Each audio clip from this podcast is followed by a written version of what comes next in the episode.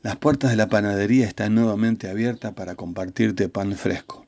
Te habla Daniel Bianchi y estamos reflexionando en Lucas hoy, capítulo 4, versículos 16 al 30. El tema es la respuesta inesperada a la gracia.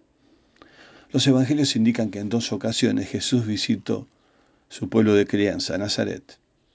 En esta es especialmente importante la visita porque en su mensaje en la sinagoga de Nazaret, Jesús declara el contenido programático de su misión, la misión del siervo de Isaías, el ungido, el enviado.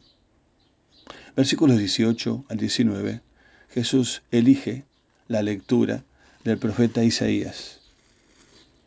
Y allí tenemos cuatro acciones del siervo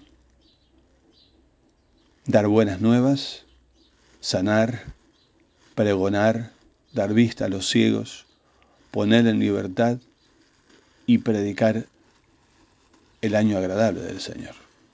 De esas cuatro acciones, tres tienen que ver con la predicación, la proclamación, el contenido de la enseñanza de Jesús. Finaliza la cita de una manera inesperada, con una nota de salvación. Habla del año agradable o el año del favor del Señor. El año de salvación, de perdón, de restauración, de sanidad, de libertad.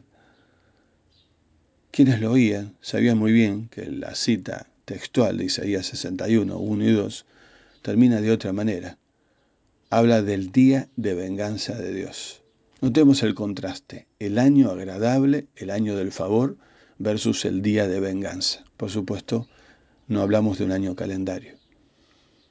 Esto seguramente fue de gran impacto para los que escuchaban. Además se suma el hecho que Jesús dice que esa escritura se cumple delante de ellos. Ellos todavía no veían el reino y no reconocían a Jesús como el Mesías, pero Jesús está diciendo que a través de su ministerio esta palabra se cumplía. Y para más, muestra el corazón de Dios, que no solamente es para eh, la gente de Galilea, ni siquiera para la gente de Israel, sino es para todos, como veramos eh, en el Evangelio de Lucas posteriormente, con romanos, eh, con ah, samaritanos, con gentiles, con gadarenos y con todas las naciones hacia el final de este Evangelio. Toma dos profetas de los más importantes del Antiguo Testamento y esta señal profética fundamentales en el envío de Dios a personas fuera de su pueblo, afuera de Israel. Una es una mujer viuda y pobre. El otro es un gentil, pero marginado por ser leproso y enfermo. En ambos casos, los profetas son enviados fuera de Israel, aunque había mucha necesidad. Esto ocurrirá luego en el Evangelio de Lucas, donde Jesús se admirará ante la fe de los extranjeros y gentiles, a diferencia de la resistencia y oposición que hay entre su propio pueblo. El corazón de Dios es para todos, el Evangelio de Dios es para todos. No hay distinción alguna, no hay discriminación alguna, es absolutamente para todos. Y esto es tan duro que genera una reacción violenta y de furia, llevan a Jesús a un lugar donde intentan despeñarlo para luego seguramente apedrearlo.